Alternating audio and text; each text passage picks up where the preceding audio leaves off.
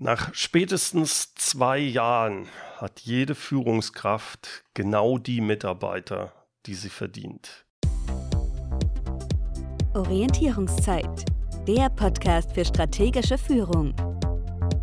Erfahren Sie, wie auch Sie durch strategisches Denken und Handeln als Führungskraft noch erfolgreicher werden und Führung leichter gelingt. Und hier ist Ihr Gastgeber, der Führungsstratege Jürgen Wulff. Herzlich willkommen zur Orientierungszeit. Über Zoom bin ich verbunden mit Bernd Gerob, dem Geschäftsführercoach und Führungstrainer aus Aachen. Herzlich willkommen. Hallo Jürgen, schön, dass ich dabei sein darf. Ich habe dich eingeladen, weil du selber eine Führungsplattform hast, eine Membership-Plattform für Führungskräfte und darüber würde ich gerne mit dir reden. Aber zunächst einmal würde ich gerne mit dir herausarbeiten, wie du dazu gekommen bist. Soweit ich weiß, hast du Elektrotechnik studiert. Ja, das stimmt. Ich habe hier in Aachen Elektrotechnik studiert, habe danach promoviert und während der Promotion einen Kollegen aus dem Maschinenbaubereich kennengelernt, mit dem eine Entwicklung gemeinsam gemacht, neue Sensoren Sensorik. Die haben wir gemeinsam zu Patent angemeldet. Danach, nach der Promotion, haben wir dann eine Firma gegründet, typisch in so ein Hightech-Startup mit Venture-Kapital da haben wir die 20 Mitarbeiter aufgebaut und nach fünf Jahren dann an einen großen Konzern FAG, heute zur Scheffler-Gruppe gehörig, verkauft. Und dort war ich dann neun Jahre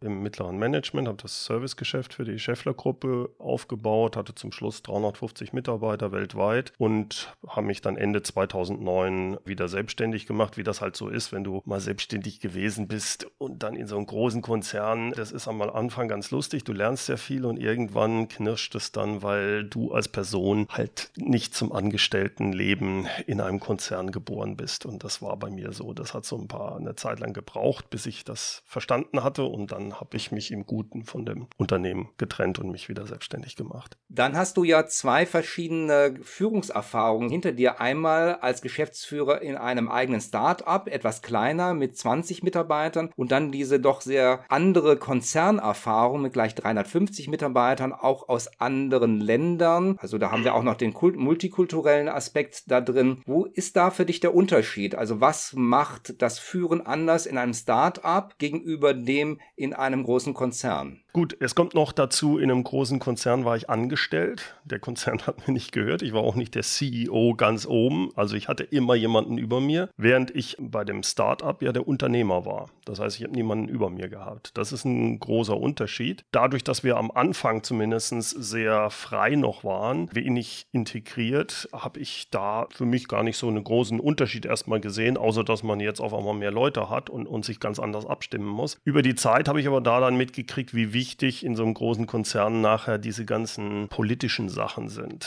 Ich weiß noch, mein damaliger Professor, der hatte mir mal gesagt, der kam von Freud und der hatte gesagt, Bernd, wenn du in so einem großen Konzern bist, da bist du 30 Prozent deiner Zeit damit beschäftigt, die Leute wegzuscheuchen, die an deinem Stuhl sägen. Und heute würde ich sagen, der hat gelogen. Das sind nicht 30 Prozent, das ist viel mehr, was du da an Kämpfen durchstehen musst. Und wenn du in, in, einem gewissen Level dann mittleren Management oder drüber bist. Du musst viel stärker auf nicht nur die Erwartungen deines Chefs, sondern auch die opportune Art, sonst, sonst kommst du einfach nicht weiter in einem solchen Konzern. Diese politischen Spielregeln auch erstmal zu kennen, das hat nochmal eine ganz andere Größenordnung, als wenn ich mein eigener Chef bin vom 20-Mann-Laden werden. Da gibt es genügend andere Schwierigkeiten, in die Führungsrolle reinzuwachsen. Aber das macht, glaube ich, einen großen Unterschied, ja.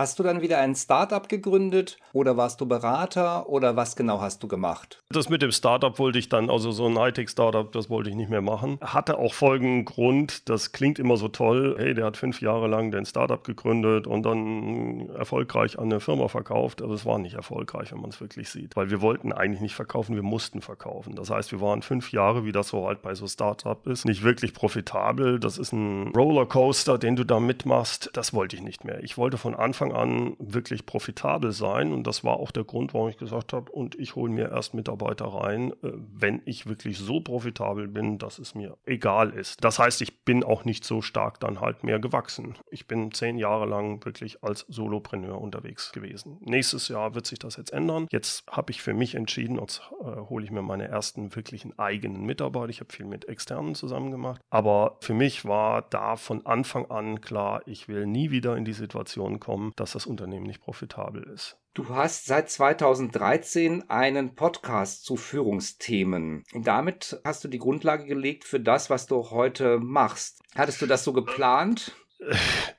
nee, also ich habe, nachdem ich mich selbstständig gemacht habe, hatte ich erstmal Glück. Im ersten Jahr hatte ich noch zwei, drei große Kunden und dachte, weiß gar nicht, was die alle haben, ist doch alles ganz easy. Und dann sind zwei von drei weggebrochen und dann sah das nicht mehr so lustig aus. Und dann habe ich alles Mögliche ausprobiert, von Kaltakquise. Ich habe verschiedenste Marketing-Sachen. Ich habe Leute bezahlt dafür, dass sie Vertrieb für mich machen. Hat alles nicht funktioniert. War alles für mich, mein Geschäft, für meine Person hat nicht funktioniert. Bis ich dann durch einen Mastermind, wo ich in England war, wo die mich drauf gebracht haben, Bernd, da ist ein blauer Ozean, was das Podcasten 2013 anging, hinsichtlich Führung mach doch einen Podcast über Führung. Als ich den gestartet habe, nach drei Monaten hatte ich schon 100.000 Downloads. Und das war mein, gleichzeitig kam mein erstes Buch raus, aber diese Kombination hat dazu geführt, dass ich in die Sichtbarkeit gekommen bin. Und wenn du in die Sichtbarkeit kommst und gut positioniert bist, heißt das, dass die Leute auf dich kommen. Wenn die ein Problem haben und die haben deinen Podcast gehört oder ein Buch gelesen,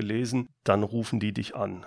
Und daraus ist dann auch deine Leadership-Plattform entstanden, die du, soweit ich weiß, 2015 das erste Mal ins Laufen gebracht hast mit deiner ersten Gruppe. Wie ist das vor sich gegangen? Also ich habe 2014 mit so einer Beta-Gruppe, aber offiziell hast du recht, habe ich 2015 gestartet. Äh, Hintergrund war, dass ich mich fokussiere auf kleine und mittelständische Unternehmen und dort mitbekommen habe, die meisten, die dort in eine Führungsrolle kommen, haben das A nie gelernt, wie auch. Es gibt keine wirklichen Trainings in der Schule oder so dafür. Die kriegen auch nicht wie in den großen Konzernen, sagen, ja, jetzt machen sie erstmal da die Führungsschulung mit, bei da und da und da die kriegen das, sie sind der beste Experte, sie werden jetzt Entwicklungsleiter. Und dann sagt er, ja, ich weiß wirklich, wie das geht. Ja, mach nix, ich als der Geschäftsführer habe da auch keine Ahnung gehabt, das lernst du schon. Also die werden jetzt kalte Wasser geworfen. Und um diesen Menschen das zu vereinfachen, in ihre Rolle zu meistern in dieser ersten Führungsrolle, habe ich dann ein Zwölf-Monats-Programm gestartet, was ich innerhalb dieser Online-Leadership-Plattform den Leuten anbiete. Da gehören Videos dazu, Webinare, die können direkt von mir gecoacht werden. Wir haben auch mal ein Präsenztreffen, aber hauptsächlich ist alles online in diesem Bereich. Das ist die Richtung, in die ich dann gegangen bin. Und das hat halt den Vorteil, dass du dann nicht nur ständig Workshops machst, sondern dass du auch sehr viel den Leuten online helfen kannst. Und das ist auch skalierbar damit.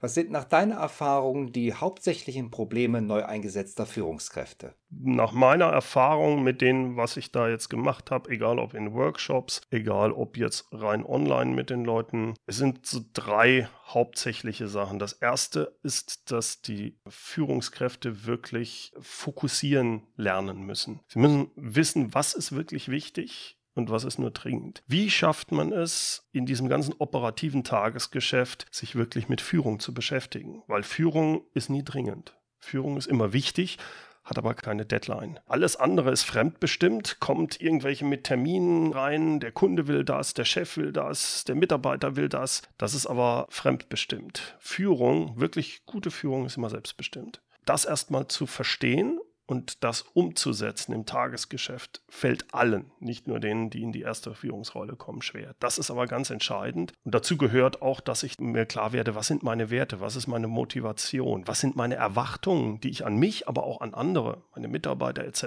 setze. Darauf basiert dann, dass ich überhaupt erstmal Prioritäten setzen kann. Also das ist der erste Punkt. Der zweite Punkt, was ich sehe, ist, wenn ich dann mir Zeit freischaufeln will, gehört halt dazu, dass ich Arbeiten delegiere. Und na, da tun sich doch viele doch schwer mit. Da können wir eine ganze Podcast-Folge machen über das Delegieren. Und das dritte gehört so ein bisschen in diese Sache rein, das ist die Rolle zu akzeptieren, die ich jetzt als Führungskraft habe. Meistens sind diese Leute, die in die Führungsrolle kommen, ja deswegen in diese Führungsrolle gekommen, weil sie extrem gute Experten waren, waren die besten Programmierer, beste Entwickler. Und jetzt sagt der Chef, äh, ich brauche da jemanden, der das Ganze leitet, du kennst dich doch so gut aus, du machst jetzt das. Da muss so ein Mindset-Shift, eine Veränderung im Denken passieren, dass ich nämlich bisher mein Ego daraus bezogen habe, dass ich der beste Programmierer bin.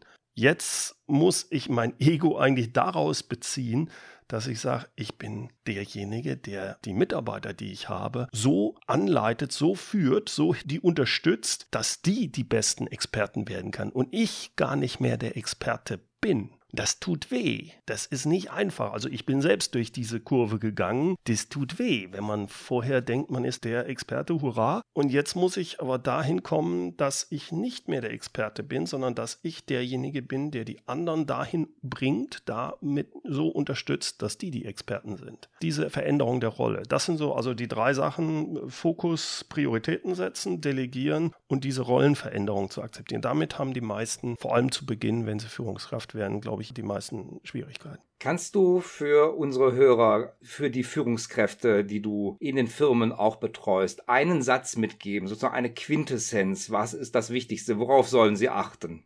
Nach spätestens zwei Jahren hat jede Führungskraft genau die Mitarbeiter, die sie verdient. Liebe Führungskraft, wenn du also glaubst, du hast keine motivierten Mitarbeiter, wenn du glaubst, deine Mitarbeiter tun nicht, was du willst, dann denk mal drüber nach, woran es liegen könnte. Das ist aber ein schon ganz schön provokanter Satz, den du da jetzt gerade losgelassen hast. Ja, ich bin jetzt äh, nicht, ich habe manchmal so ein bisschen Tough Love, die ich gebe, ja. Dann kann ich mir vorstellen, dass das, was du für Führungskräfte machst, auch für die Unternehmensleitung in den kleinen und mittelständischen Unternehmen selber interessant sein könnte. Das ist zwar ein etwas anderer Fokus, aber im Grunde genommen wiederholt sich da doch auch einiges. Hast du da in der Richtung mal nachgedacht oder sogar schon geplant? Also es ist so, dass ich auch bei meiner Plattform natürlich, ich glaube, als ich angefangen habe, waren das auch wirklich so ein Drittel wirklich Unternehmer drin. Das ist auch jetzt teilweise noch so. Die nehmen auch sicherlich viel mit, aber ich merke, dass da noch mehr Bedarf ist. Das ist die eine Geschichte. Die andere Geschichte, ein Unternehmer möchte sich mit anderen Unternehmern austauschen. In dem gleichen passt das nicht so für einige. Deswegen arbeite ich gerade dran, ein neues Programm aufzusetzen, wo es wirklich darum geht, zugeschnitten auf den geschäftsführenden Gesellschafter von kleinen und mittelständischen Unternehmen, wo Mitarbeiterführung ein wichtiger Punkt ist, wo es aber noch weitergeht. Unternehmensstrategie, alle Randbedingungen rund um die Unternehmensführung werden dort dann auch Teil dieses Programms sein. Und dort wird auch noch stärker der Austausch mit anderen Unternehmern mit dabei sein, in Form von Mastermind oder sowas. Das werde ich im nächsten Jahr offiziell dann launchen und anbieten. Nun hast du so viel mit Führung zu tun. Ich kann mir vorstellen, dass man davon auch mal eine Auszeit braucht. Wie gewinnst du Abstand davon? Also es sind zwei Sachen tatsächlich. Also das eine ist, ich habe, du bist ja auch Informatiker, ne? Genau. Also ich bin Elektrotechniker, aber diese Technik, das macht mir auch Spaß. Das heißt, ich kann mich auch teilweise verlieren. Wie gestern habe ich erst noch an einem von meinen YouTube-Videos selbst geschnitten, wo jeder sagt, sag mal, äh, Kamerad, du bist doch Führungstrainer, warum delegierst du das nicht? Hey, es macht mir einfach Spaß. Es ist eine kreative Arbeit, das ist die eine Geschichte. Und die andere Geschichte, ich habe vor, ich glaube, 12, 13 Jahren, äh, habe ich angefangen mit Klavierspielen und äh, habe auch Klavierunterricht und spiele in einer Big Band. Das macht mir viel Freude. Und wenn du ein Musikinstrument spielst, musst du dich drauf fokussieren. Du hast gar keine andere Chance. Du kannst dann nicht an deine Arbeit denken. Und das ist für mich eine wunderbare Möglichkeit, abzuschalten, also Musik zu machen. Wie heißt denn die Band? Und wenn ich die sehen wollte, wo müsste ich denn da hinkommen? Das ist die MoveUp Big Band. Und wir spielen ja, so vielleicht äh, fünf, sechs Mal im Jahr haben wir da so Auftritte. Und das ist in Aachen? Ja, genau, das ist in Aachen. Hm? Ein Grund mehr, mal wieder nach Aachen zu kommen. Ja, Aachen ist immer eine Reise wert. Bernd, herzlichen Dank für die Einsichten in deine Führungswelt. Ich hoffe, wir reden mal wieder miteinander, wenn du dein neues Projekt realisiert hast. Bis dahin eine gute Zeit. Vielen Dank, Jürgen, hat mir viel Spaß gemacht. Danke. Bis zur nächsten Orientierungszeit, Ihrem Podcast für strategische Führung mit Jürgen Wulff. Bringen Sie mehr Führungs-Know-how in Ihr Leben.